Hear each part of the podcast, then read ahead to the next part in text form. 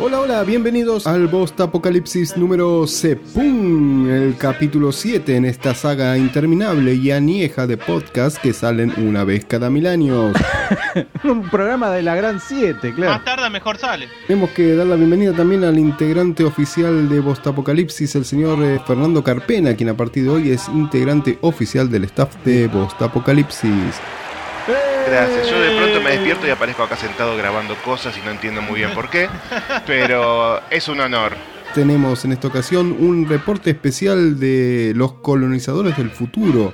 ARC 2, esos eh, hippies voladores que nos alegraban las mañanas cuando éramos jóvenes. Con la chinita que está más buena que, que comer arroz Por otro con lado palito. también tenemos mucho México, mucho México, inspirados especialmente por nuestra máscara del santo de plata que nos hizo llegar el señor Matías Stali y Maricela León, quien también será parte de este programa en el bloquecito especial de Santo contra los marcianos. No se lo pierdan porque es increíble.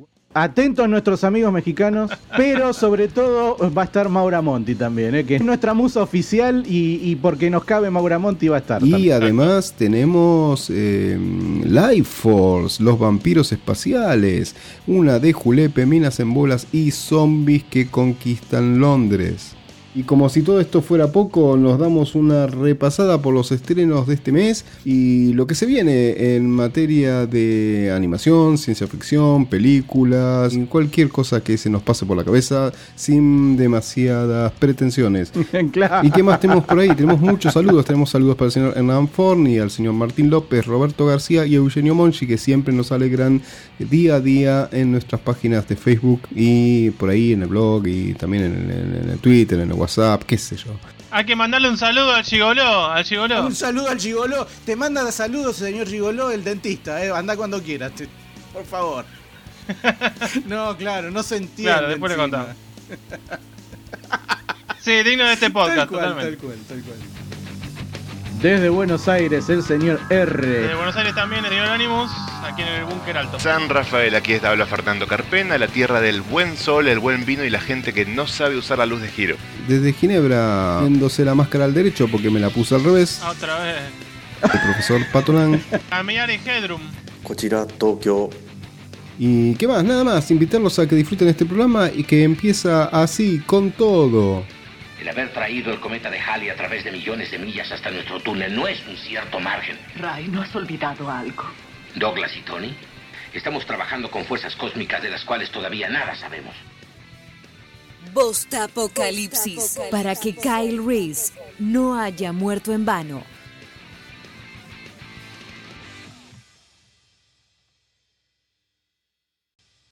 Por millones de años la tierra fue fértil y rica.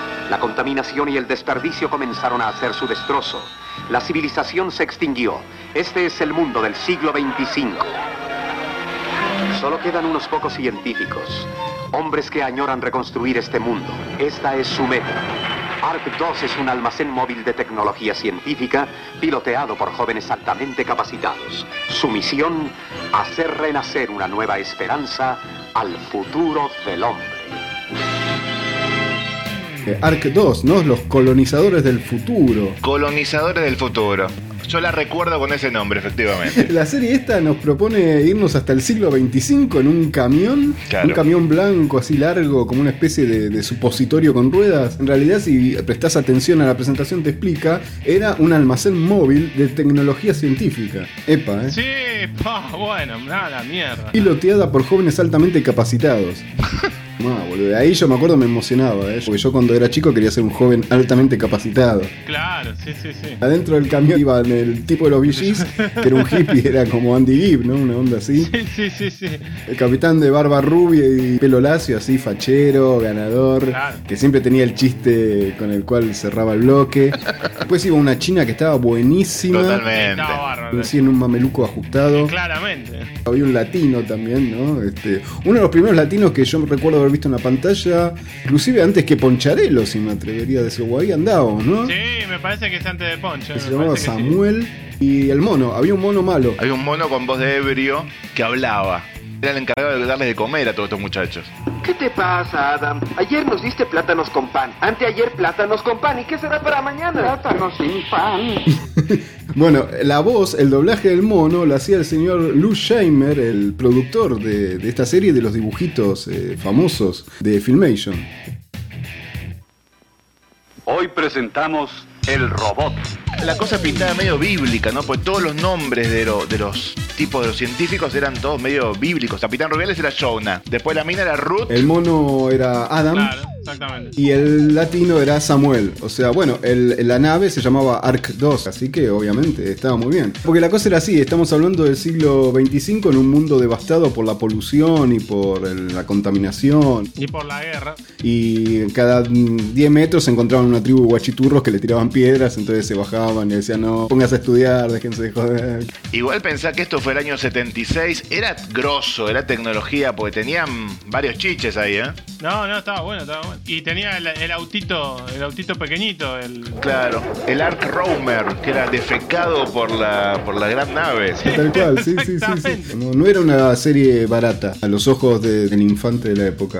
Bueno, tenían eso, después tenía como una especie de periscopio por el cual ellos podían salir a la parte superior de- del arca y mirar así en 360 todo lo que había en el paisaje, que siempre era el mismo paisaje de. Hollywood. Era un mundo familia Ingalls, ¿viste? Eran todos siempre con las carretas, con los caballos. Esta gente respondía a una especie de base central que les decía, loco, hay que ir a tal lado porque hay un gas tóxico y la gente está mal o cosas así. Tenían Eh, misiones. porque era una serie muy de jóvenes que luchaban por un mundo mejor, o sea, era así una serie de- muy positivista, mm, con mucho contenido moral sobre todo.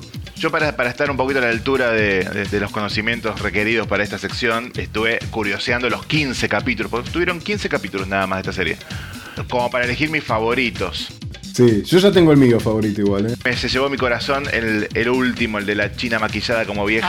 Ah, sí, estaba bueno. Uh, qué duro que fue ese capítulo, sí, sí, sí. A mí me hizo mucho mal, ¿eh? Me hizo mucho mal porque era un maquillaje súper convincente, recuerdo. Sobre todo el del mono. El maquillaje del mono. También te ves bien. Claro, como que entraban así, había un, un lago, que había un- una cosa medio, una polución extraña que te hacía envejecer. Y este y, y está ella con el mono y envejecen los dos. Entonces están ahí. Era muy loco. Bueno, vos sabés que ahí cuentan en el documental que el chabón, el villino, quería que lo maquillaran, porque dice que le iban a arruinar la imagen. ¿Cosa? Entonces dijimos, en China venimos y ponete acá, ponete la, la pasta esta de fideo.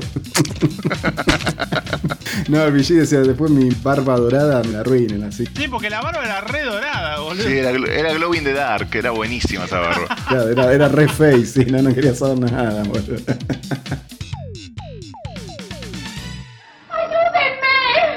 Mira, hombre, persigue mujer, mujer, huir. ¡Ayúdenme! Jonah, frena rápido. Unos cavernícolas persiguen a una chica. Bueno, la cosa era que en realidad el camión este que se habían hecho era de verdad. Era un camión que, que se montaron, que armaron toda una estructura de fibra de vidrio, que es un camión muy grande, pero era imposible de manejar.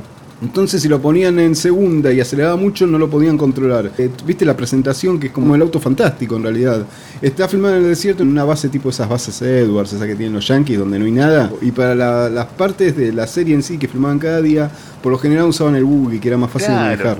Era un vehículo veraniego. Bueno, de hecho estuvo grabado durante un verano nada más, o sea, son 15 capítulos grabados durante un verano en California, cerca de Malibú, tipo, no tenían interiores, prácticamente solo el camión. Después todo como estaba filmado así en, en la calle. Hacían un capítulo cada dos días y medio y como sale, ¿eh? trae el camión, lo soldaban ahí, lo abrochaban, vestía la china y vamos. Sí. Y sale el capítulo. Claro. Falta otro vehículo más que tenían. Bueno, tenían la mochila voladora que era mega, porque era real, volaban en serio. Se veía que se las prestaron un día nada más, porque le dijeron muchachos. Usted dio en el clavo en el documental que acompaña el DVD que salió en el 2006. Cuentan que eh, justamente tuvieron la mochila voladora que era un jetpack, ¿no? O sea, como se veía, creo que en algún discurso de Kennedy, que se lo ve venir al, al soldadito con ese jetpack. Fue muy famoso en su época. Claro, era posta. Hablaba muy poquito, menos que un dron. Sí, sí, creo que volaba 40 segundos, algo así, 60 segundos y, y se acababa la nafta, así nomás. El chabón despegaba y tenía un martillo en el casco que le avisaba 20 segundos antes de que se acabara acababa el combustible que aterrizara o se pegaba el palo. Qué campeón. Y tenían a un pibe que, que sabía manejarlo, que lo usaron durante también un día de Claro. filmación. Hicieron todas las escenas del hippie volador y después usaban insert. Y, sí, y claro, y después, claro, hacían con en la edición, siempre ponían los actores mirando el cielo con cara de asombro y había tomas injustificadas de la mochila en cada Es capítulo. muy bueno, boludo. Igual creo que en un momento le habrán puesto tetas y el otro traje porque también hay una parte que se sube la china, ¿eh? Totalmente. Hay un capítulo, el de Robbie, Que aparece Robbie, en ese lo cagan a piedrazos, sí, justamente yo hablaba de ese. pero le meten un piedrazo en el casco y que lo mataron. Porque eso de- debe haber sido con saña, ¿eh? Jonah, Se cayó. vamos por él. Eso fue en serio, eso fue en serio. Ese capítulo es el capítulo 10 de esta serie que nos trae una como una nueva versión de Robbie el robot, ¿no? Nuestro robot preferido. Tiene otro nombre ahí. Claro. Se llama Alfie. Y es un robot así con corazón y con sentimientos que ayuda a la gente, es maravilloso. Mi nombre es Alfa 1, pero tú me puedes llamar Alfie. Samuel es increíble, realmente increíble. ¿Qué es lo que sabe hacer? Tú dilo, lo puede hacer. Será miembro de la tripulación. ¿Qué cosa? Ah, no, espera un momento, Samuel. Jonah, él puede hacer muchas cosas que nosotros no. Tal vez tengas razón, pero tendrá que demostrarnos que puede trabajar en el ARC con nosotros. Lo hará, Jonah, lo hará. Ven, Alfie. El, el Robbie mediático empezaba a recorrer toda la serie de la época. Yo me imagino al dueño de Robbie volver haciendo lobby para que hagan capítulos con el robot. Claro. Bueno, pero acá hemos mencionado que Robbie estuvo hasta en el crucero del amor en su momento. y es Robbie que tiene un par de modificaciones. Tiene las manos ya con tres dedos que se notan que son guantes de goma, Claro. o sea, no son mecánicas. Y después que podía dar vuelta la cabeza a 180 grados como una lechuza, digamos. O sea, los ganchos que tenía colgando en la cabeza, esas especies de antenas, también son diferentes. Pero bueno, es una reencarnación de Robbie y, y hay que saludarla. Sam, ¿qué pasó? Alfie, me asfixió. ¿Dónde está? Exactamente es lo que te iba a preguntar. Te ordené que lo desconectara, Samuel. Eso estaba haciendo. Es lo último que recuerdo. A buena hora. Tal vez Alfie tenía una buena razón. Claro, no quería que lo desconectaran. Seguro anda mal su circuito. ¿Quién sabe qué estará haciendo ahora?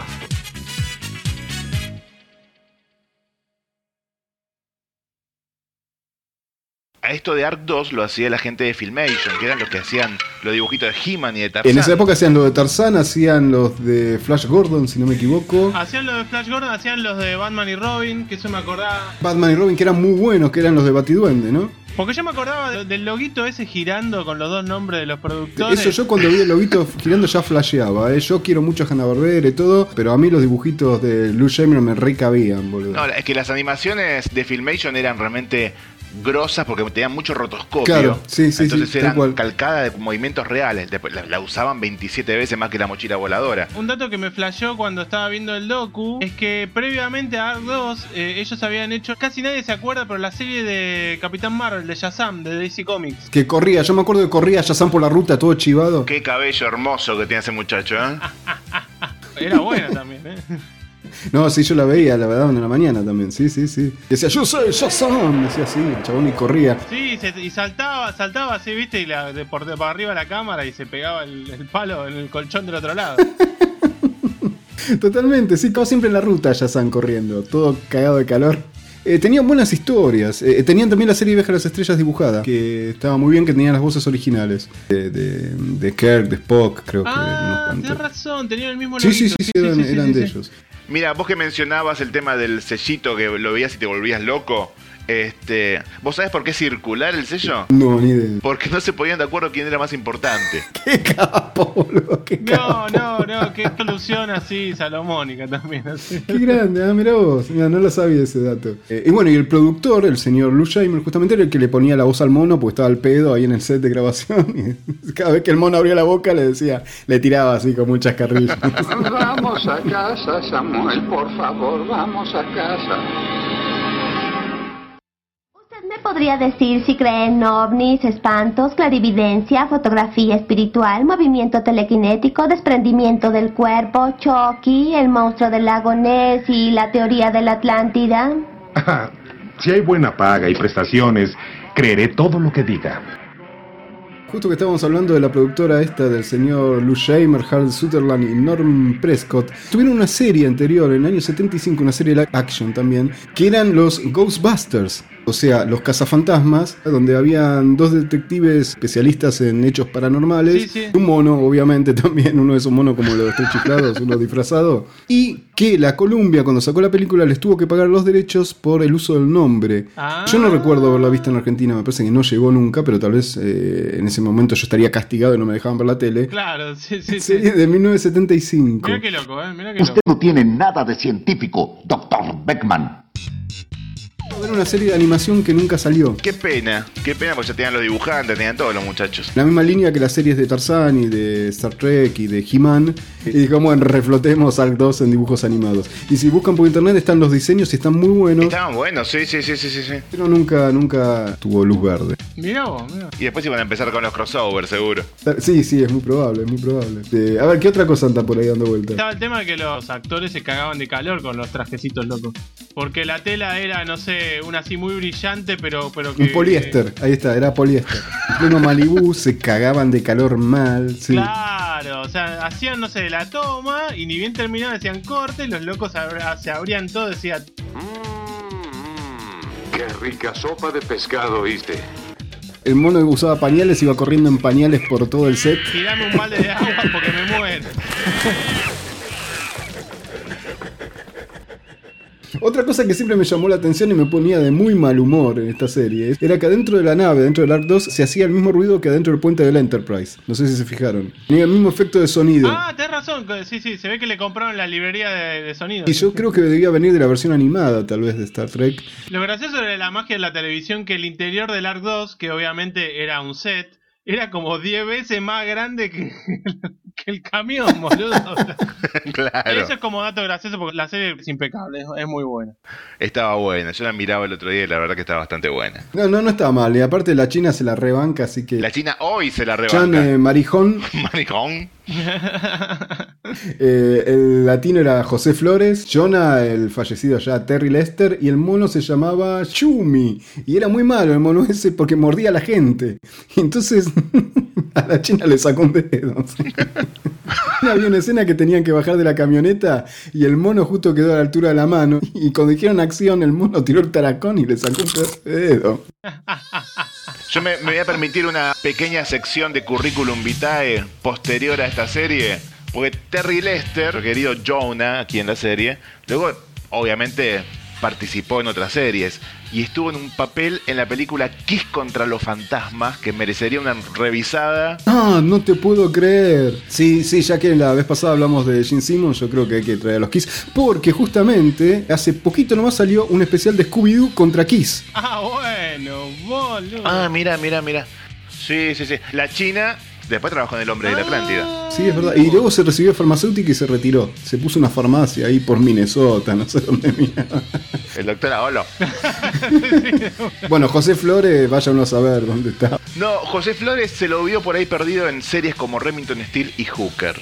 Bueno, y como todo tiene que ver con todo, como decía el querido Pancho Ibáñez, El mono que piensa, claro. hay que hacer mención de los invitados, que sabemos que esta época era de, de gente que pasaba por muchas series, más allá de Robbie el Robot.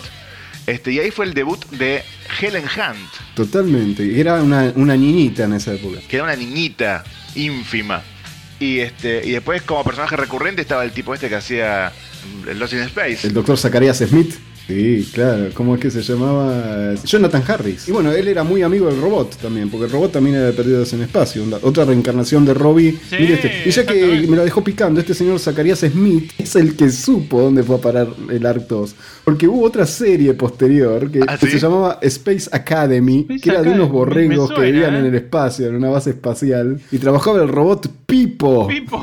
No, Pipo, boludo. Sí, Pipo, Pepo. No, boludo, boludo, ¿dónde sacás esa serie, boludo? Borracho. ¿Qué, qué pasaba en Castelar que daban todas las series buenas? Claro, en Canal Castelar lo daban eso. Bienvenidos al más espectacular logro dentro de la conquista espacial, la Academia del Espacio del Planetoide, creada por el hombre y fundada en el año estelar 3732. ¿No se acuerdan? Que era tipo como Buck Rogers, lo que eran todos estudiantes en el espacio, en una colonia espacial, era como una escuela en el espacio. Reciclaron para la punta de la nave para, para hacer el Ark 2. Exactamente, las naves salían de ahí y en otra serie que llamaba Jason of the Star Command No, me, me mataste. era también una especie así de, de, de Starfleet, una cosa así, de bajo presupuesto y ahí laburaba Scotty haciendo un Don Nye, Scotty de Star Trek, el, el ingeniero el señor Scott. Ah, bueno, ah, pero interesante también ahora estoy así investigando y en Space Academy le hicieron una modificación importante a ¿Estaba Robbie. Robbie también? Y sí, estaba Robbie, pero sin, eh, en vez de tener la, digamos, el cabeza de huevo en punta, le hicieron una cabeza más tipo este Saku de Gundam, una Ah, bolera. vos. Ah, no, me acordaba de eso. ¿eh? Eh, muy loco. Bueno, yo diría que vayamos a comer porque el mono acá me está avisando que ya está listo el pollo. Está lista la sopa de pescado. Yo a Ark Dogs le pongo, si vamos a entrar ya en el campo de los megajules, un 9, pero ajustado como a Meluco y merecido. ¿eh? Sí, yo no, no- yo un 8, no un 9, pero un 8 le pongo, porque me parece Está, un 8 muy bueno. futurista. Un 8 futurista, sí. Sí, por eso yo, mi nivel de exigencia es alto, así que voy con un 750. Pero acuérdense que la China estaba buena. La China le suma más. bueno, 760. Ahí está, muy bien. Eran las medidas de la China. bueno, nos vamos, entonces nos vamos, lo dejamos al Ark 2 que siga su ruta. Ahí Para mi cumpleaños, ahora en octubre, yo que yo me quiero hacer el cumpleaños en el ARC 2, así de uno. No nos obligue a asistir Sí, de sí. Mameluco porque a mí me queda muy mal ya. A mis compañeros, este mensaje se ha programado para ser activado en el caso que yo ya no funcione. Deseo disculparme por los problemas que les he causado. Mis circuitos eran defectuosos al principio. Por eso cometí muchos errores. Con el tiempo aprendí que solo soy un robot. Aunque tengo sentimientos como todos ustedes. Adiós, amigos míos. Pero nunca habrá otro como tú, Alfie. Eras único. ARC 2. Nuestra misión aquí terminó. Gracias a un robot con los sentimientos de amistad y amor. Como ha dicho Ruth, todos cometemos errores. Nadie es perfecto, ni el hombre. Aprendimos esta lección de una máquina. Es la máquina que recordaremos siempre como Alfie.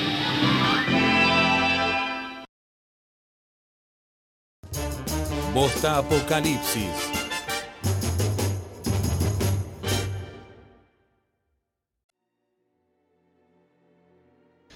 El cometa Halley domina los cielos del norte, extendiéndose a lo largo de más de un millón y medio de kilómetros, ocupando un sexto de todo el horizonte visible. Quizá les interese saber que los cometas eran considerados presagios del mal. Una de las palabras más antiguas con las que se les conocía era desastre, que en latín significa mala estrella. Quizá sea de hecho una estrella del mal para la sonda espacial Churchill. El gobierno de Su Majestad no ha hecho declaraciones en cuanto a su tripulación, si vive o murió. Bueno, y la película en cuestión se llama Life Force, Fuerza Vital o Fuerza Siniestra. Ah, yo la vi como Fuerza Siniestra, es verdad. Sí, sí, sí. Fuerza Siniestra, qué nombre. Vampiros del espacio también. Ah, bueno, yo la vi en el momento del estreno sin tener ni la más mínima idea de qué se trataba. En una época donde íbamos a ver cualquier cosa con mis mejores amigos de la secundaria. Eh, Igual me llevé una sorpresa porque a mí y a ellos nos gustó muchísimo. ¿eh? Sí, a mí, a mí también me gustó mucho. ¿Y a quién no le va a gustar? Bueno, creo que a todo el mundo porque fue un fracaso de taquilla. a mí me encantó. Bueno, creo que fue uno de los golpes que le pegaron mal a la Canon, ¿no? Pero porque el director se recontrapasó de presupuesto, más que nada, fue el chiste. Recordemos que era el año 85, ¿no? Y le salió 25 millones de dólares a los muchachos. Volver al futuro salió 19, así que tenés eso como comparación. Y aparte, según tengo entendido, le salió a competir justo a Cocoon, otra película percha si las hay.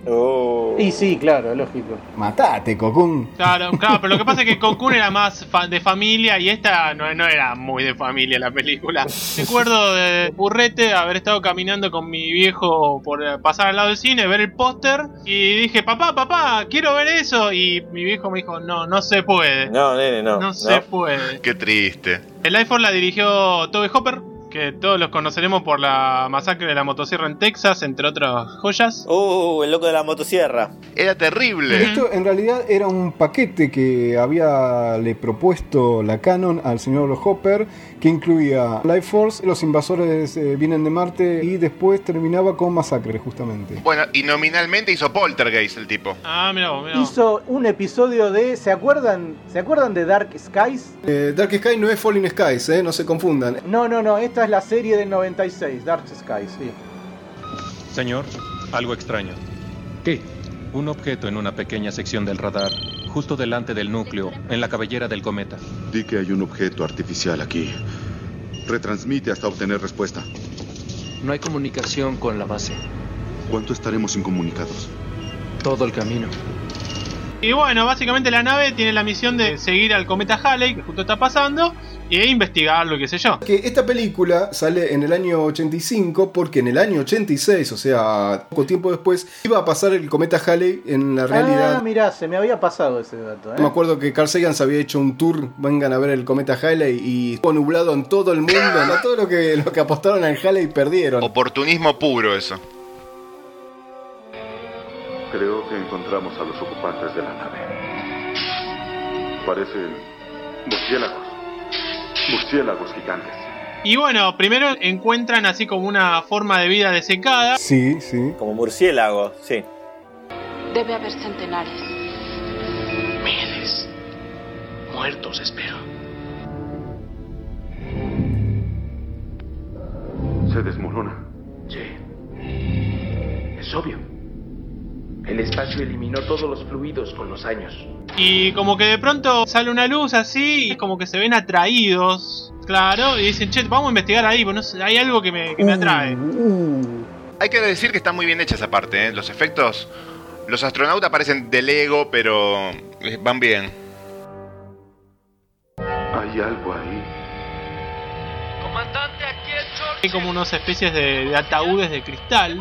Y dicen, uy, mirá qué loco. Y, y de pronto encuentran dos chabones y una mina. No, ¿sabe qué? Gente en pelotas, dice, claro. La mina la parte, obviamente. Se tildan todos re mal, eh, sí, sí. Están así al re palo y dicen, no sé, no sé qué pasa, no me interesa, agarremos los ataúdes y llevémoslo a la nave. Y ahí pa' cagada, todo pa' cagada. Pero va. ¿Qué me. ¿Qué está. ¿Qué me pasa?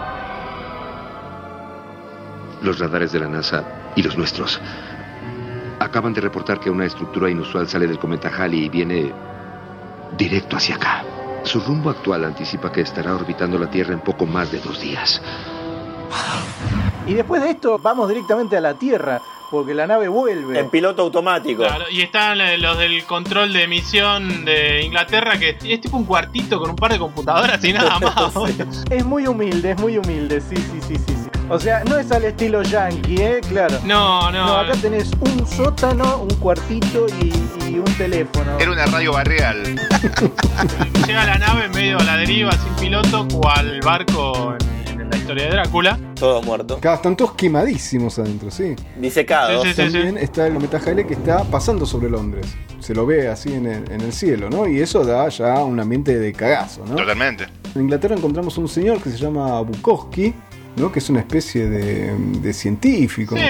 Como, como el capo del control de emisión, algo así. A, a todo esto, un poquito más abajo de ahí de la centralita, eh, hay un, como una especie de, de hospital donde están haciendo la autopsia al cadáver de la chica. En realidad no es un cadáver, ella está aún viva, ¿no? La dejan preparada en la camilla, dejan un guardia ahí de, cuidando todo. Y, y el guardia también le, le agarra la, la- Se le despierta el O sea, creo que no quedó claro. La mina está buenísima, aparte de estar buenísima, está maquillada, está de 10. Está peinadita, claro, sí, y, sí, sí, sí, sí. y tiene unas altas gomas naturales. Sí, también, eso cabe destacar. Claro.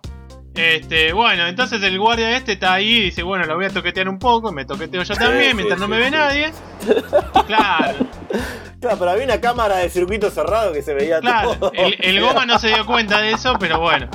Eh, Y en eso la, la minita como que se despierta. Sí, abre, abre los ojos así. tum.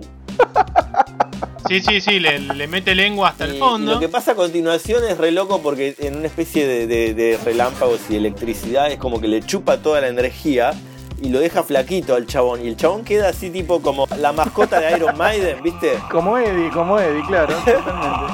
Queda como Eddie, claro. Ahora, esto con un chupón en la boca. Imagínate si te hace un pete la mina como te deja. Queda los huesos nomás.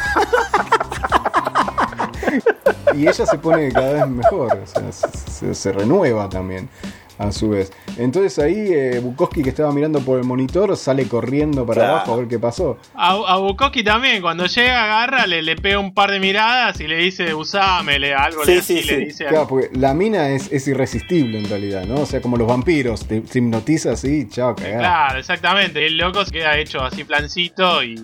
Pero no, pero igual no le saca toda la energía. Igual a que te importa, ¿no? Porque si te chuponeó Matilda May, ¿qué me importa? Totalmente. La minita es Matilda May. En su momento de haber causado mucha alegría a los niños que iban a- al cine. Yo doy fe. Y decimos bien, era, era una beldad. Era porque ahora está hecha una señora vieja y toda que quedó como los fiambres esto de la película. Está más o Tan menos así arruinada que ahora. es irreconocible directamente. ¿eh? Aparte de estar en pelotas en esta película, estuvo en pelotas en otra película que se filmó en Argentina que se llama Naked Tango. Ah, pero yo la vi esa, es la misma mina, no me di cuenta. Es la misma mina, sí señor. Control, repita lo que dijo. Escuchaste bien. Hay una chica suelta en el edificio. No debe salir. Perdona, pero me pareció oír que está desnuda. Correcto, eso dije. Sin duda podrás encontrarla. Seguro es una broma. Ahí aparece otro personaje que es el doctor Falada, ¿no? Hans Falada. Van Helsing sin acción. Es increíble, el personaje del profesor Falada es maravilloso. ¿Seguridad? Habla el profesor Falada. Llamo por órdenes del doctor Bukowski. Comuníqueme con el capitán en turno, de inmediato. Sí, señor. Descuida, una chica desnuda no saldrá de este complejo. Porque el tipo estaba ahí medio en un ambiente científico, pero como que se metía en cosas así medio supernaturales. Claro, él quería ver si había vida después de la muerte. El doctor Falada y su No cabello. era Hans Falada, era Hansen Falada. Se había resucitación capilar. Tal cual. Y este como que dice, acá hay gato encerrado. Sí, sí, sí, sí. Lo- los tipos empiezan a ver como un patrón. que a las dos horas cada víctima revive y necesita buscar a través energía. Y a su vez la víctima de ese hace lo mismo. Y si no conseguías al otro, te pulverizabas, se disecaban completamente. Eso es lo que eh, habían sido abducidos, pero lo- los tres vampiros primigenios podían pasarse de cuerpo en cuerpo. Pero igual no se entiende muy bien la dinámica de cómo funcionaban los vampiros. Es, es medio como que no se entiende si la miras una vez la película. Es que no era para entender la película. Y el tema es que acá cuando se levanta el cadáver este del, del guardia hecho pasa de uva, terrible muñecazo. terrible muñecazo, boludo. Sí, está muy bien. De hecho, toda la película está llena de muñecazos. ¿eh? Muy bien hecho. Y la hembra escapó. Ya mató a tres personas. No puede ser. Y en su puerta, doctor Falada, que su área es la bioquímica. Pues me fascina la muerte en sí misma. ¿Qué pasa al morir? Cuando morimos, ¿qué pasa después de morir? ¿La vida después de la muerte? Sí. ¿Existe? ¿Qué? ¿Vida después de la muerte? ¿En verdad quieres saberlo? No. ¿Y cree que eso se aplica a lo que pasó aquí esta noche? ¿Qué? ¿La vida después de la muerte? Eh, si estoy en lo correcto, la fuerza vital se conserva siempre y en todas las cosas, aún después de la muerte. ¿Y para usted existe? ¿Qué? ¿La vida después de la muerte? No se sabe. Y la cápsula de escape del Churchill desapareció. ¿Qué significa? ¿Que alguien escapó? Claro, la nave vuelve eh, con la tripulación muerta, pero faltaba uno que cae en un pod de esos de, de rescate, como decís vos. En Texas. En Texas, ahí está. Claro, y es el capitán este Carlsen. Entonces, bueno, lo- lo- se lo traen y le dicen, bueno, loco, decí lo que pasó, vos contá. vos contá, vos contá. y claro. entonces les cuenta lo que pasó en Vos el Churchill. Una parte de la verdad en realidad, ¿no? Claro, entonces asalta el, el chanta este de- del Falada y le dice, che, dice, ¿te cabe que te hipnotice? Fue una pesadilla. En mi mente. Ella, ella tiene algún tipo de contacto mental conmigo. No lo puedo recordar. ¿Carlsen lo ha sometido a hipnosis? No. Si me permite, tal vez pueda ayudarlo con sus sueños. Y descubren como que el tipo tiene un vínculo telepático con la vampira esta. Es vínculo y calzón con la mina. Si ella está en contacto con su mente, Carlsen, tal vez usted esté en contacto con la de ella. ¿Puede verla? ¿Puede ver dónde está? Está usando un cuerpo distinto. ¿Qué está haciendo? Está buscando un hombre. ¿A cuál hombre? Cualquier hombre. Uno saludable. ¿Pretende matarlo? No. ¿Por qué no? Teme que la atrapen. ¿Qué pasa? Era una película de astronauta, muchachos. ¿Qué pasó? Se le escapa la tortuga a Toby Hooper. No, pero aparte él decide que esta mujer es una masoquista, que la tiene que golpear para que, que largue la información. Y el otro tipo, el coronel este, dice, me encanta mirar. Soy un voyeur natural, dice. Una cosa perversa. Se salió, está en otro cuerpo ahora. ¿Cómo lo sabes? Lo veo. En su mente. A pesar de su apariencia, esta mujer es masoquista. ¿Quieres quedarte? Si no, espera fuera. Claro que no. Soy un voyerista nato. Muy, muy poco inglés, te digo, este comportamiento. ¿eh? Entonces la siguen hasta una especie de loquero. Acá aparece la figurita tapada, ¿eh? Jean-Luc Picard. Que está más viejo que ahora. Totalmente. Benjamin Button, He boludo. representado a la Federación en primer contacto con 27 especies alienígenas. Y resulta que la esencia vital de la vampira se había metido en Patrick Stewart. Se lo intrusaron, claro.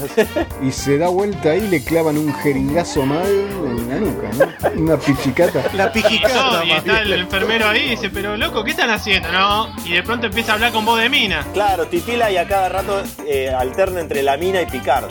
Y le pega un chupón ahí. Le pega el chupón cuando es picar. Dice, no, pará.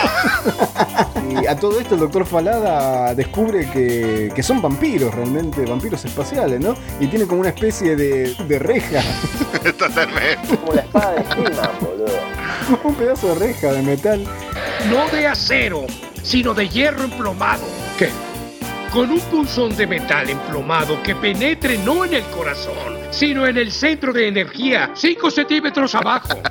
Los vampiros no solo eran como vampiros, sino que eran como zombies también. Claro, más adelante empiezan a zombificarse. Bueno, porque a partir de, de- de que se van, desde que se sucede esto, que empiezan a darse cuenta de, de cómo destruir a los vampiros, la película como que cambia de ritmo, ¿no? Que los vampiros legendarios provienen de criaturas como estas. Se vuelve una película de zombies directamente. Se prende fuego por todos lados, se destruye todo. Sé que suena increíble. Claro, claro, ahí claro. Van a ver al primer ministro, el ministro también es vampiro, no zafa a nadie. Y a uno de ellos lo maté. ¿Me está oyendo, Carson? Aislamos por completo Londres para impedir futuros contagios. La esterilización por arma termonuclear ya fue aprobada. Lo informó el general Ames desde Bruselas. Entonces eh, el otro, el Carlsen, le dice, no, no, yo tengo el vínculo, yo sé dónde está la mina. Falafel le empieza a contar, no, porque en realidad ellos ya visitaron la Tierra, son los vampiros de la leyenda y qué sé yo. Y le dicen, ¿y vos, y vos cómo sabes todo esto? ¿Eh? ¿Eh? Y ¿Eh? Falafel también se había convertido en un vampiro y, y el Rubiales le, le clava la reja. A la antigua Carson. El tema es que los vampiros eh, están empezando a recoger esta energía que, que arman como un vórtice, ¿no? Que mandan al espacio.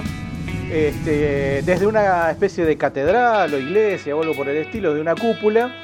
Kane y Carson quieren llegar hasta ahí para tratar de evitar la, la cuestión, ¿no? Antes de que reviente todo, porque ellos intuyen que una vez que se chupen a, to- a todos los habitantes de Londres se va todo al carajo, ¿no? Entonces el chabón después se tiene que atravesar todo Londres lleno de vampiros que se le cuelgan del auto, así, un desastre. O ghouls explotaban y se le salía la fuerza vital. El, el vampiro lo absorbía todo eso, pero la minita era la que canalizaba la energía hacia la nave. Era como el foco de la energía la catedral. Ahí enfocaban y mandaban todo para arriba. Y el otro Carlsen le había encontrado a la minita y la minita dice, vení, vení conmigo, vamos. Sí, y le dice, vos estás destinado a estar conmigo, vos sos uno de los nuestros. Claro. Se brochetea con la mina. Y como que en realidad el chabón estaba re ya, no le importaba nada. Estaba entregadísimo y en una medio que se aviva y lo ve al otro que le está gritando y está con la reja en la mano. Le pasa la reja al otro y el otro se abrocha junto a la mina. Una escena muy cazafantasmas al final. Exacto, sí, sí, sí. De hecho se parecían mucho los efectos. Y explota todo. Y explota todo, explota el cometa, explota la Y catedral. fin, y ahí termina, sí, dice Canon. Todos contentos, obvio, obvio.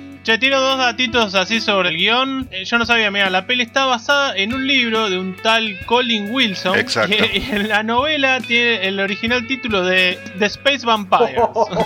Un datito acerca de Colin Wilson, muchachos. Eh, Colin Wilson aparte fue autor de guion de Max Headroom, no sé si recuerdan. claro, tenés razón, es cierto, es cierto. Eh, cabe destacar que la versión que vimos en el cine o en la tele nacional es una versión censurada. Pero, pará, pero igual convengamos de que no es que estuvo acá en Argentina solo cortada, sino la, la, la versión final que salió en todos lados era cortada. Recién creo que en DVD Blu-ray o algo así, ahí es que salió ya la unrated o uncut. o- Sí. Y en el screenplay, este, uno de los que metió mano, el señor Dan O'Bannon. Ah, la pelota, mirá, mirá, No mirá. es poca cosa, también conocido como eh, el que hizo parte de los efectos y también creo que el screenplay de, de Alien. Sí, bueno, en los efectos también eh, trabajaba el señor este tan conocido, John Dijkstra era, sí, John Dijkstra, que había revolucionado el mundo con 2001. Yo me retrotraigo a ese momento en el cine cuando la vi en estreno y le doy un Yo 9.50. también voy con el 9, ¿eh? yo soy así de Yo una. soy más exigente, le doy un 7. Un 7. Claro, el, el- el problema con Life Force es que eh, si la analizás eh, seriamente, por ahí le tenés que poner un 6 o un 7. Pero es una película señera, te- así que yo te le tengo que poner un, un 9 también. Un, sí, sí, un 10 no, pero un 9 le pongo tranquilamente. sí. La verdad que efectos muy buenos, los muñecotes estaban muy bien para la época también, Matilda era increíble y este y yo recuerdo que me hizo muy feliz. Este, le voy a dar un 9 eh, auspiciado por productos capilares incluso. Hay una película que es un antecedente directo de esto y de Alien también, que es la película de, de Mario Baba, eh, Vampiros del Espacio, juntamente. ¿eh? ¿eh? Me acuerdo con mucho cariño el capítulo de Buck Rogers y el vampiro espacial, por ejemplo. De acuerdo con la investigación del doctor Teopolis, se refiere a una criatura muerta a medias que extrae el alma viviente de sus víctimas. Un vampiro espacial. Lo siento, Buck. Cerremos. Cerremos. Chao. Hemos perdido totalmente el control de las transmisiones. Somos habitantes del planeta que vosotros llamáis Marte. Hemos interceptado todas las televisiones del mundo. Vuestros radares de los que estáis tan orgullosos son impotentes para detectar nuestra llegada a la Tierra. Y debido a vuestros locos experimentos con la bomba atómica, estáis a punto de trastornar nuestro sistema planetario. Pero antes de que esto suceda, queremos advertiros que estamos dispuestos a desintegrar a todos los habitantes del planeta Tierra. Por lo tanto, nos veremos obligados a daros una tremenda prueba de nuestra determinación y poderío. He aquí nuestra advertencia. Qué interesante, Bueno, ¿verdad? entonces vamos con el Santo de Plata. Santo versus la invasión de los marcianos, ¿eh? un peliculón del 67. Un nombre que promete. Promete, promete y sí, medio que se queda en el camino. A ver, Eh, sumergiéndonos en el mundo de, de Santo, hablando de, este- de esta película en particular. Acá resulta que parece que viene una nave llena de marcianos. ¿Y qué pasa? Le pegan un ultimátum a la Tierra. Pero a, a ver, yo quiero hacer una digresión acá. Los marcianos estaban muy, pero muy, muy equivocados, eh, les digo. A ver, un pantallazo a los marcianos. Los marcianos son todos chabones trabados, mojimanes, Trabadísimos, trabadísimos. torso desnudo y tienen como un almohadón dorado en la cabeza. Una chata de hospital tienen la Ta- Tal cual.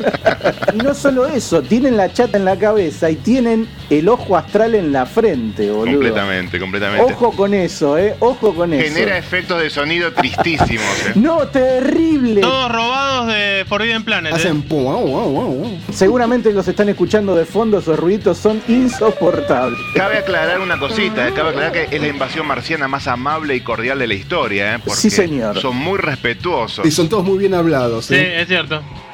De ahora en adelante hablaremos en español, que es el idioma usado en el país a donde nos han destinado y que los terrícolas llaman México. Maravilloso. Hablaban castellano y claro, lo mejor que antes hablaban castellano lo mismo, tal cual. Ah, sí, sí, sí. La cuestión es que, es que todo este mensaje de invasión y toda esta amenaza es transmitida interrumpiendo la televisión. Y todos los mexicanos se les mueren de risa porque piensan que es Odisea Burbuja, no sé. Los mexicanos borrachos en un bar, evidentemente, es una constante de todas las Sí, a mí me hizo ¿no? acordar muchísimo el bar de Piporro, eh, donde estaban los mismos borrachos casi.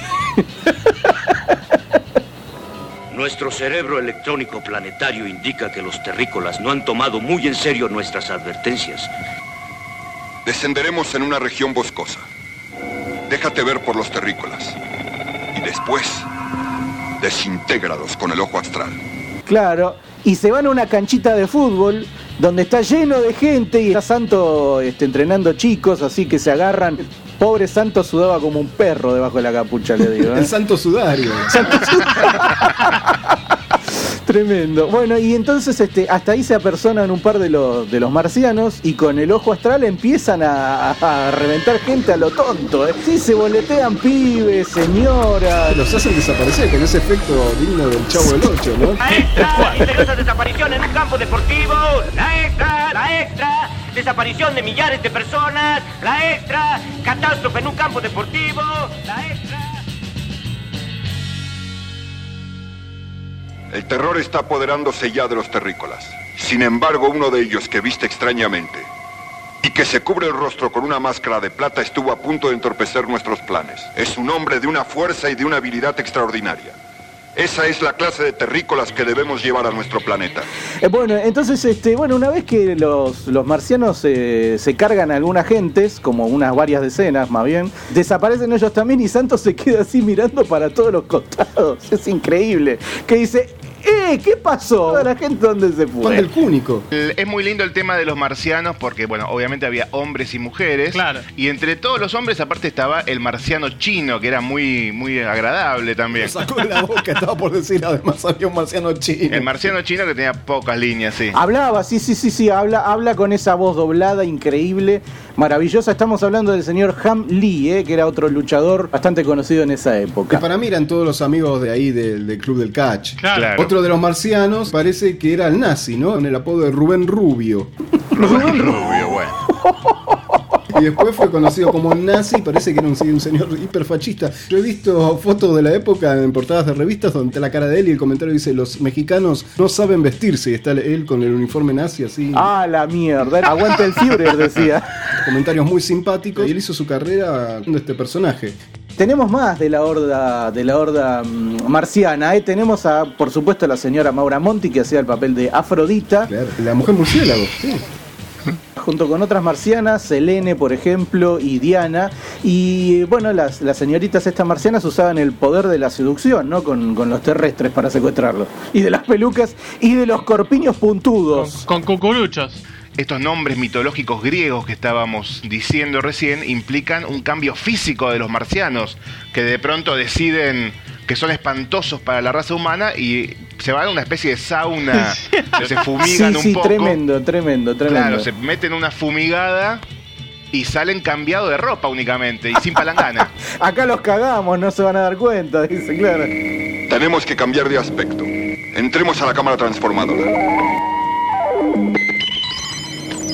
Perdida nuestra identidad marciana, y ahora en adelante nos comunicaremos usando nombres mitológicos de los terrícolas. Tú, como uno de nuestros sabios más destacados en la computación del tiempo y del espacio, te llamarás Cronos. A ti, que entre los marcianos eres un caso único de fuerza física, te llamaremos Hércules. Hércules es el único de entre nosotros que podrá emplear su fuerza física en contra del enmascarado de plata. Habiendo adquirido esta desagradable forma humana para lograr nuestros planes, no olviden lo siguiente, que nuestro ojo astral ya no podrá funcionar para desintegrar o paralizar a los terrícolas. Dependeremos exclusivamente de nuestros cinturones, tanto para protegernos como para apoderarnos de ellos. claro. En fin, bueno, y después de esto, ¿qué pasa? A- aparece en escena el profesor Ordorica, que es el único, junto con Santo, que se toma más o menos en serio esto de la invasión, porque en realidad no la creía nadie. No, sí, Santos se toma todo en serio. Sí, eh, sí, no hay sí, lugar sí, para la joda. Se lo toman a cara de perro todo, sí, tal cual. Y el profesor se inventa un adminículo que es maravilloso, le digo. El detector de vibraciones mentales. Sí, señor, que es más o menos una espica con un LED y una brújula pegada. Lo más divertido de todo es que la radio esta te permitía anticipar cuando iban a venir los marcianos. Cosa totalmente al pedo, porque cuando venían los marcianos hacían un ruido y un barullo. ¿Cómo poder llegar a su nave espacial cuya presencia en la Tierra ninguno de nuestros aparatos puede detectar? ¿Cómo impedir que lleven a cabo sus amenazadores planes, hasta ahora desconocidos por nosotros? Solo hay dos posibilidades. Una de ellas casi imposible. La otra, este aparato de mi invención. Es un detector de vibraciones mentales.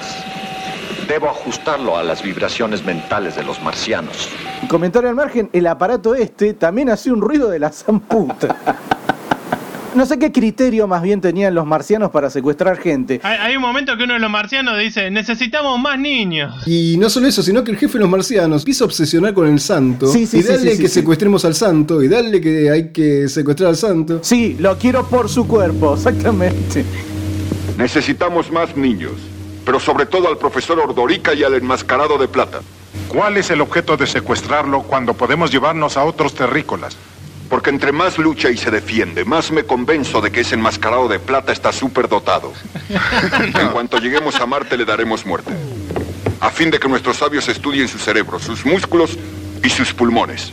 Y sus pulmones, sí. ¿A qué viene esto de los pulmones? Un punto que es importante, que los, los marcianos se empastillaban para poder respirar eh, la atmósfera de la Tierra. ¿eh? Ojo con Los esto. marcianos se tenían que clavar un tic-tac cada media hora, no sé cada cuánto tiempo, porque se asfixiaban. Habían mandado una comitiva de la zamputa, ponían como 20 marcianos en la nave. Todos No había parados. un asiento ni loco, te digo. ¿eh?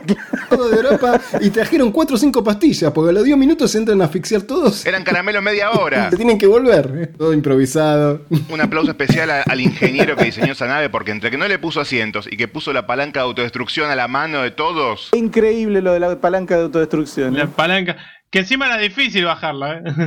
No digo, me gustaba mucho la, la cajita de tic-tac en el cinturón utilitario de los marcianos, junto con el dial de la radio. Con ese cinturón, que creo que no hablamos del cinturón, era el, el arma más poderosa que tenían los Y marcianos. sobre todo te sostenía los calzoncillos en su lugar. la Era lo verdad. más importante. Y a partir de aquel momento, los aterrorizados habitantes de la Ciudad de México no se atrevían a salir de sus hogares durante la noche. Está muy bueno cuando lo van a secuestrar al profesor. Ah, tremendo momento, tenso momento y emotivo. Explayémonos sobre eso porque es un momento increíble. Contra todas las, las previsiones, le hacen un homenaje a un científico en un cabarulo.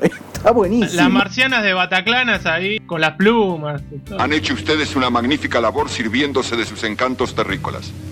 Las felicito.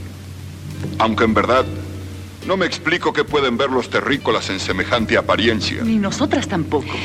Esta apariencia es algo que causa repugnancia. Claro, las marcianas se ponen las plumas, incluyendo a Maura Monti, y hacen unos movimientos espasmódicos Sí, uno de los peores números musicales de la historia, creo yo. Totalmente. Sí, sí, sí. Coreografía sí, cero, ¿eh?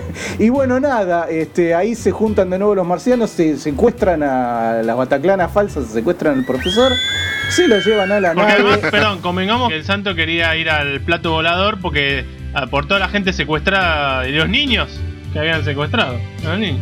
Yo no quiero ir a ese lugar a donde van a llevarnos. Vámonos a casa, mamita. El único que podrá salvarnos es Santo, el enmascarado de plata. Ahora voy a entrenar, pues ahora más que nunca debo estar en condiciones para cualquier ataque. La prensa, los medios de comunicación y los eh, empresarios poderosos eh, tratan de ocultar la invasión para que la gente pueda seguir yendo a ver las peleas de catch, que es lo único que les interesa a los mexicanos. Totalmente, o sea, no les cabe otra que ir a ver catch. Claro. Que como todos sabemos es el principal ingreso de México ese. Entonces, mientras haya catch está todo bien. Y mientras tanto, el único que labura ahí es el santo que se tiene que pelear en los torneos normales, digamos. Contra los marcianos, porque los marcianos también van y le hacen ahí, le hacen el aguante en el ring, hasta que le, le dan para que tenga, casi como que pierde en un momento. Sí, sí, sí, En un momento, en un momento hay una pelea larguísima, larga, más larga que la de Day Live. Larga. Es como un docudrama, sí, totalmente, sí. Sí. Y le hacen morder el polvo un poco ahí a Santo, le meten hasta le meten un cabezazo en el ojete, le hacen- lo toquetean mal. le- La pasa mal, la pasa y, mal el y lo, lo humillan pero mal, ¿eh? Porque le sacan la careta. Ah, son las dos minusas, la, la- las marcianas. A mí se me estrujó el corazón cuando le saca la careta, ¿eh? Le digo. No se entendió muy bien eso, ¿eh? No se entendió porque ella aparecen las minas en la habitación y viste que empieza el tipo, le empieza a salir humo de algún lado.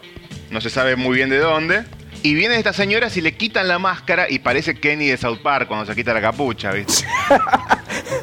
Pero increíblemente, debajo de la máscara tenía otra máscara. Y de pronto te lo enfocan de vuelta y está con la máscara otra vez este muchacho. Claro, pero ahí no hay más humo y es como que el chabón se está despertando. Pero él no. Igual no cae seducido, ¿eh? Es duro. Y en un momento después de esto, ya cuando el santo ya está como medio vapuleado, que sabe venir que los marcianos no son enemigo fácil, se cambia la capa normal y se pone como una cortina de baño. Sí, pero no una que tiene brillito, sí, completamente. Y capa de combate. Claro, y esa es la capa de ponerse serio, ¿eh? porque ahí se dice, ahora no jodan, ¿eh? dice, ahora me puse loco. Bueno, mientras los marcianos siguen aniquilando gente y raptando gente por todos lados, este Santos se le ocurre una idea, un plan genial que consiste en, Genial, sí, ¿eh? genial, en hacer una pelea así falsa, sin público, a ver si caía el jefe de los marcianos y ahí le daba una buena paliza y ganaba. Este, y le sale, ¿no? Pero eh, hasta ahí, hasta ahí. ¿Qué te propones? Atrapar a uno de los marcianos. Santo, yo sé que tú eres el mejor luchador del mundo. Pero después de lo que presencié aquella noche en la arena, esas gentes, eh, o lo que sean, son mucha pieza para ti. Lo digo sin ánimo de ofenderte.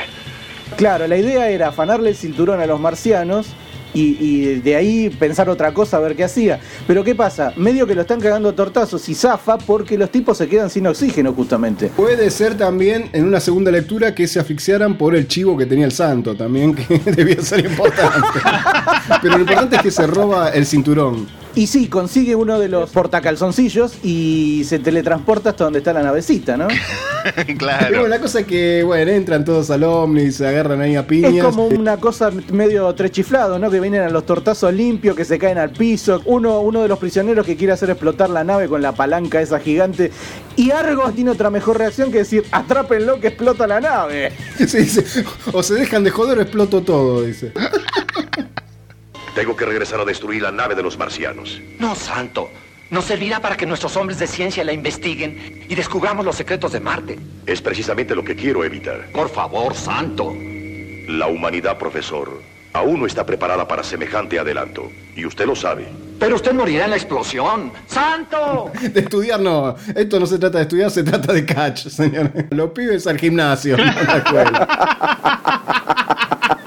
Lógico, escuchame, acá se me, se me acaba el currito. Bueno, explota la nave, explota y el santo se va, se va por el campo. Así, silbando bajito y fin. Y terminó. Eh, yo les digo, esta película dura 85 minutos, pero la verdad que se hace larguísima, ¿eh? O sea que si le sacas las partes del catch, es una película de 15 minutos con toda la furia. Me mataba el santo en la cama de entre casa, ahí tomando café con leche, con la máscara y la capa. Tenía que tomar con pajita, pobre. Leí un poquito acerca de esta película y era una época en la que el santo ya estaba muy eh, en su apogeo. Filmaba en color y filmaba con mucha plata. eh. Claro, exactamente. Esta, esta película, en realidad, como vos decís, Fer, es una rareza mm, por el año que fue filmada, como vos bien decís. Ya filmaba en color y tenía mayores presupuestos. Se ve que esto acá tenía algún contrato firmado y, y le hicieron hacer esta, esta cosa y no le quedó otra, digamos. Pero sí, La cuestión es que el santo es una especie de religión en México. Y hoy por hoy está el hijo del santo, que es el hijo real del santo, el, hijo de Rodolfo Guzmán, porque el auténtico santo tuvo 10 hijos. maravilloso, O sea que maravilloso. no solo peleaba en el ring, ¿eh? La película esta la dirigió un señor que tiene tantísimas películas, se llama Alfredo Crevena, que increíblemente es alemán, pero se fue a vivir a, a México de muy chiquitito. Hizo más de 200 películas, es una cosa de loco. Que hacía de todo encima, te hacía eh, musicales, películas de terror. Bueno, y yo les propongo que para hablar un poco más sobre el tema del santo, se damos la palabra a nuestra invitada especial de este programa. Como buena mexicana de ley, supo vivir esta casi experiencia religiosa, yo diría, en su tierra natal y hoy nos promete iluminarnos con un maratón de ¿Qué tal, recuerdos. Marisela León, te damos la bienvenida y es un honor tenerte en el programa. Y pues sí, señoras y señores, como buena mexicana, debo decir que también formé parte de este grupo de espectadores de la época del cine mexicano, que bueno, pues como todos sabemos al principio era en blanco y negro, pero también nos tocó verlo a este señor a todo color. Este señor don Rodolfo Guzmán Huerta, alias El Santo, un hombre, pues la verdad muy carismático, que fue un ídolo del cine mexicano y que posicionó a los protagonistas de la lucha libre nacional como superhéroes. Claro, porque la carrera de Santo, el enmascarado de plata, eh, fue bastante extensa, ¿no? Estamos hablando de pasado mediados de, de siglo pasado hasta prácticamente bien entrados los años 80, si no me equivoco. Qué loco. El santo comenzó, mm, como todos los, los grandes este, superhéroes, también estaba buscando su identidad al principio, no se encontraba el hombre, entonces pues estuvo buscando entre tantos y se hizo llamar el demonio rojo. Y después intentó otro que era el Murciélago 2. Efectivamente había un murciélago 1 y, de hecho el murciélago 1 le dijo, no papi, ese nombre es mío, no lo puedes usar. Y el pobre del santo se fue con su mascarita del murciélago a llorar a un rincón y dijo, tengo que cambiar. Entonces dentro, dentro de esta búsqueda cuenta la leyenda que pues con sus escasos 7 pesos de la época, al parecer eh, le pasó como a nuestro querido Spider-Man, en donde no tenía ni un duro. El santo no fue una pijama, pero fue una máscara hecha nada más ni nada menos de piel de chancho. Esto es realmente una cosa de loco. Pero pues imagínense tener un chancho en la cara, no creo que haya sido muy agradable, así que tuvo que cambiar y bueno, hasta que finalmente le dio el clavo y se quedó con su verdadera máscara plateadita, muy linda, la cual le encantó tanto que decidió quedársela de por vida y que creo que solamente se la quitó unos meses antes de morir para revelar su verdadera identidad. Vos sabés que estaba leyendo que al tipo cuando se murió lo, lo despidieron como un héroe, más de 10.000 personas lo fueron a ver, o sea, era un héroe nacional, ¿eh? Así que ya después todos le vimos su cara y muchos quedaron un poco desilusionados. si esperaban ver a aquel hombre guapetón, pues ya no estaba tan bien. bueno, perdón. El caso es que mm, eh, en esta versión o en esta película del Santo contra la inversión de los marcianos, esta película tuvo un elenco bastante peculiar. Ahí vemos al, al grande Wolf Rubinsky, que es uno de sus contrincantes favoritos en donde siempre hacía películas, y que pues sale ahí con su peluca un poco bizarra, ahí en rubiecito. Eh, ese señor era bastante bueno en la lucha, de hecho él comenzó con la lucha grecorromana y era un hombre que desde sus inicios fue muy pobre, de origen lituaniano, algo así. Sí, nosotros tenemos el dato de que nació en Letonia en 1921, de mamá letona y padre ucraniano, ¿no? Y se fue a vivir desde muy chico con su mamá, emigraron a nada más y nada menos que a la Argentina, a Córdoba. Ah, no te puedo creer. Y bueno, el señor le encantaba el bife, le encantaba todo, tanto así que puso restaurantes, fue un gran empresario con, con su choripán y chimichurri y demás cosas. Tremendo dato eso. Sabíamos que, que habían dado por Argentina en algún momento, pero eso de, del choripán de Wolf Rubinsky, la verdad que es un dato increíble. Y bueno, en esta película, eh, como les decía, eh, tiene este elenco bastante especial porque no solamente se habla del Wolf Rubinsky, sino que también hubo una mujer que llama mucho la atención, que era esta mujer, eh, Eva Nordvin, Pancito bimbo, sí. esta mujer noruega, hija de un príncipe, o sea, imagínense con quién se andaba codando el santo, la hija de un príncipe. Y esta señora Eva tenía como muchos trabajitos. No solamente era actriz, sino que también era dominatriz, eh, fue conejita de Playboy. Y pues bueno, los fines de semana no vendía pozole, pero sí trabajaba como sadomasoquista. Un disclaimer. El tipo hizo 52 películas, o sea que no- nos tocó ver la peor, creo. Pero bueno, el Santo también hizo otras películas que eran del género fantástico y una era eh, Santo contra los zombies.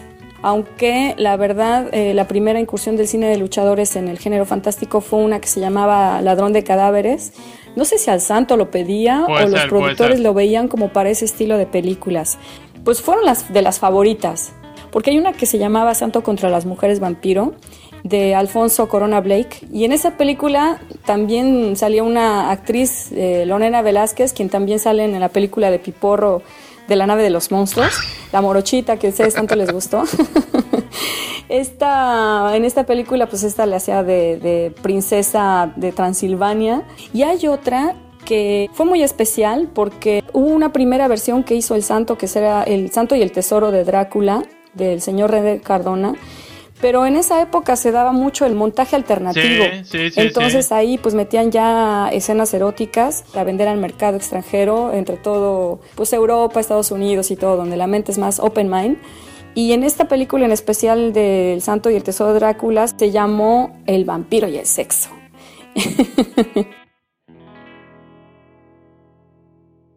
Una vez más, nos vemos en la necesidad de recomendar al público que debe mantener la calma, especialmente cuando tenemos la certeza de que los marcianos han regresado a su planeta. Todos los habitantes deben volver a sus actividades normales. Posta Apocalipsis. Epílogo.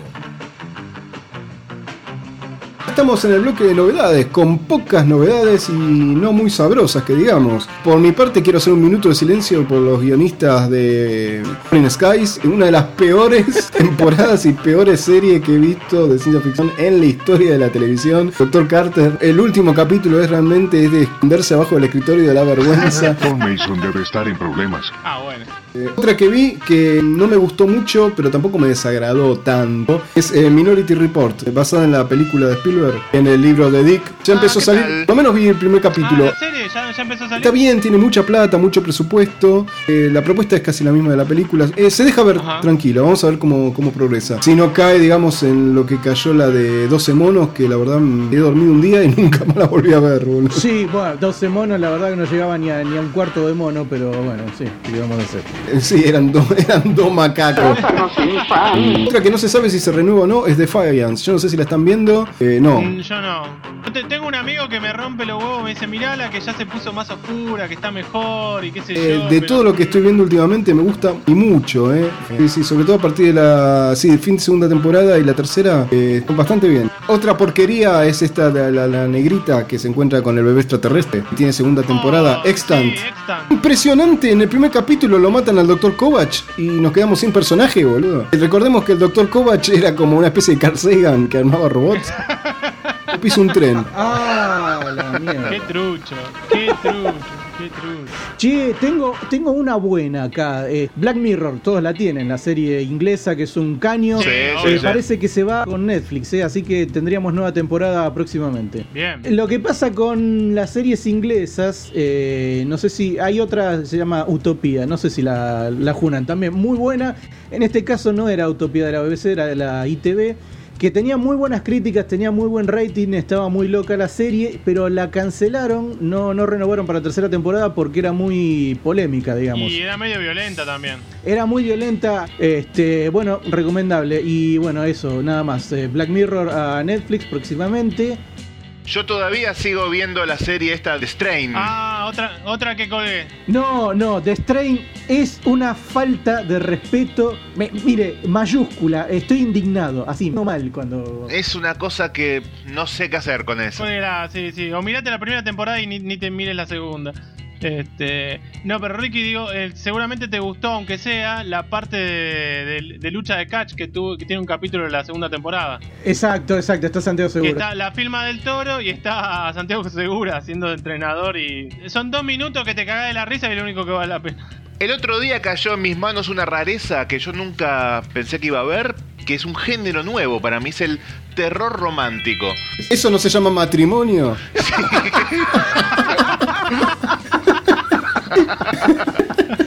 le corté, le corté la inspiración, Carpena, siga. Una película que se llama Spring. Una cosa muy, muy linda, muy bien filmada. ¿Spring así de primavera? Sí, Spring tipo primavera. Este, interesante película, ¿eh? Interesante. Con lindos efectitos. Ajá. Está buena, está buena, está buena. Y, y yo, y yo vi hace unos días It Follows, te sigue. It Follows, efectivamente. Muy interesante la película.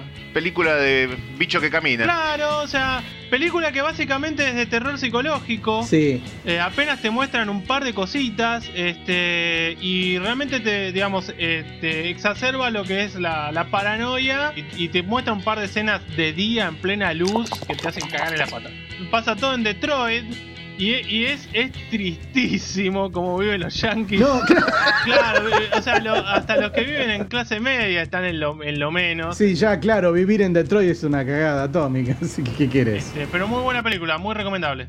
Ah, me hiciste acordar, me hiciste acordar que vi un tráiler que, o sea, es pochoclo, pero realmente me entusiasmó el- la nueva esta de Frankenstein con, con Harry Potter y, y el profesor Xavier Ho- Joven. Ah, O sea, la, la hace el mismo chabón que hizo la- las dos de Sherlock Holmes con El Belka ex de Jr. Madonna, ¿eh? Sí, Lionel Richie.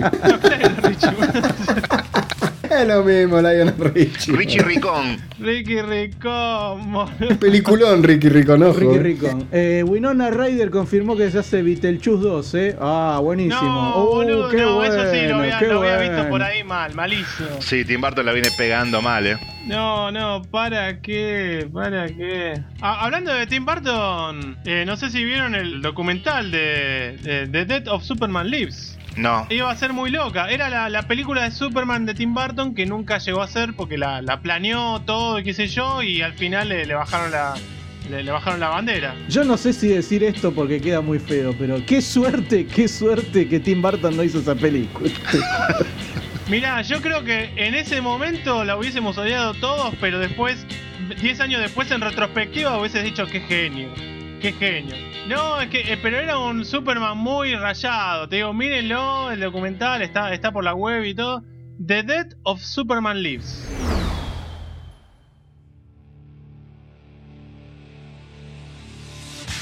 Y como se acerca nada menos que el 30 aniversario ya de Volver al Futuro, hay un montón de novedades, ¿no? que no son muy novedosas, pero valen. Eh, por un lado se espera la celebración del 21 de octubre, donde se va a reestrenar otra vez la totalidad de las pelis, aparentemente. Por otra parte, la editorial IDW, una editorial americana, está sacando en forma de historietas Historietas que cuentan con la colaboración argumental del mismísimo Bob Gale, el creador de la saga, eso ya todos lo saben. Una publicación mensual que trae dos aventuritas por número donde se narran las historias tanto del Doc como de Marty, eh, algunas antes que se conocieran. Por ejemplo, se va a narrar la intervención del Dr. Brown en el desarrollo del experimento Filadelfia. Mm, mm, mm, los dibujos son más o menos tirando para flojos. Mm, ¿Qué más tenemos de Volver al Futuro? Se espera el estreno también en la misma fecha de Back in Time, el documental que fue bancado vía Kickstarter, que promete traernos sabrosos reportajes no solo al cast, sino a técnicos y productores eh, y demás allegados a estos films. Y seguimos de festejos porque mañana, mañana mismo el planeta Japón se prepara para celebrar los 20 años nada más y nada menos que de Neon Genesis Evangelion. ¡Sí, señor! Esta serie de anime que hiciera millonario al señor Hideaki Anno y que mandara a prisión al contador del estudio Gainax, ¿verdad? Se lo merece. A lo largo de la isla se van a proyectar entonces al unísono y en el horario original, o sea, la tardecita, el primer episodio de la saga en pantalla gigante. La isla de los de Witty, boludo. En exclusiva, por supuesto, nuestro miembro residente en Tokio, eh, si se puede escapar de la milonga y está más o menos sobrio, asistirá a este evento.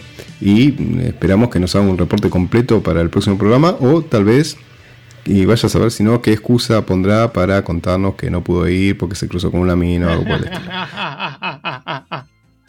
Eh, y como no daba para hacer un bloque especial sobre este tema, sobre esta No, no película, nos referimos eh, en esta última etapa a Turbo Kid, ¿no? Esta producción eh, canadiense. Canadiense nueva zelandesa. Sí, sí. eh, de corte totalmente post-apocalíptico que transcurre así en una tierra devastada y futurista y hecha mierdística. Tiene como protagonista a un pibito, un- a una pibita y a un vaquero y al señor eh, Michael Ironside. que hace de Michael Ironside. Sí, señor. Otro canadiense, ¿no? Eh, ¿Qué hace de malo para Un variar? señor que vive constipado toda la vida. Bueno, esta peli, ¿qué pasa? O sea, creo que todos nos esperábamos una especie de Kung Fury. eh, y es una peli un poco más seria, un poco más, más lenta, más aburrida. Chogor al pedo, me parece. Tiene lindas escenas de combate, ingeniosas, divertidas. Pero en el, digamos, en el balance final, eh, como que le, le falta gracia. Es lo que hablamos siempre en este, en este podcast. Es una película eh, de diseño, está diseñada para hacer esto, digamos. Eh, si Kung Fury era, a ver, un homenaje sincero a, la- a las películas ochenteras, esta está demasiado pensada. Se ve Sí, falsa. es cierto, es cierto. Y el tema es que no llega a ser lo gracioso. No, de hecho es serio. Las sí, escenas es están mal editadas. Completamente, completamente. Eh, muy mala la actuación de la protagonista femenina también, que no sé si es a propósito o porque es mala actriz, pero la verdad que no, no da con el Mi rol. teoría es que es a propósito, pero justamente el tema de querer hacerlo a propósito le jugó, le jugó en contra. Yo estoy 50-50, así que, o sea, por un lado me gustó bastante y por otro lado tiene también un montón de cosas flojas. Para mí, o sea, agarrar la misma película y editarla y sacarle, no sé, unos 20-30 minutos, este, y ahí está- sería mucho más mirable. Y el señor Ironside, que es mi ídolo personal, eh, no salva la peli, lamentablemente tampoco. No, no la salva ni en pedo, ¿no? El tema es que están muy mal delineados los personajes. Hay una cosa interesante sobre el personaje de, de Ironside, la vuelta de tuerca del final, que esto tendrían que haberlo explotado desde el principio, digamos. Ahí tenían un algo de donde agarrarse y de hacer avanzar la trama y aparece como un comentario al final nada más. ¿eh? Que aparte está dirigida por tres personas, se nota. Una de ellas, les cuento eh, una trivia, eh, vieron en un que aparece la mamá del nenito del, del pibe Eh, una de ellas, eh, la mujer esa es la una de las directoras. Ojo con esta minita, eh, también estuvo implicada y aparte dirigiendo los cortos que hicieron la gente de esta, de esta productora, Les Enfants Terribles, que son canadienses, que hicieron Ninja Eliminator 1 y 2. Eh. Véanlas que están en internet, son un- dos cositas muy cortitas. Igual yo la verdad que para mí hay que verla la peli. Tiene sus cosas buenas y qué sé yo, pero como para analizarla. sí, claro. Sí, sí, le sobran 40 minutos, sí. Dos, dos novedades por mi lado, chicos. Bueno, parece que se estrena finalmente, lo estábamos comentando ahí con Pato, el tema de Portal to Hell, la última película de Roddy Piper. Sí, película póstuma donde se enfrentan ni más ni menos que a las bestias de Lovecraft, de Tulu y todas esas cosas. Y en nuestra sección Retroceder, nunca rendirse jamás, pese a que me puteen, parece que vuelve el amigo Shyamalan con una película nueva de terror. ¡No! La visita. ¡No! Sí, sí, sí. ¿De dónde vuelve ese señor, boludo? Porque ¿dónde se puede Pero esconder? escúchame, el tipo acaba de hacer la serie esta de televisión Wayner Pines, que era pésima. Malísima, pésima. Pidió que no apareciera su nombre, para así la gente la veía, imagínate. Yo siempre estoy en contra de la violencia, ¿no? Pero si me lo encuentro a este señor por la calle, le pego un cacotazo, ¿eh? Así. Bueno, gente, eh, nos vamos despidiendo con el temita musical, que vaya a saber cuál, cuál será. En esta ocasión se verá. Y Dale, nada, sí, sí, entonces Este, los esperamos en el próximo episodio. ¿eh? Muy bien. Saludos Ahí está. para todos. Chau, chau. Bye. Felicidades. Sí, sí, sí, nos vemos la próxima. Felicidades para todos.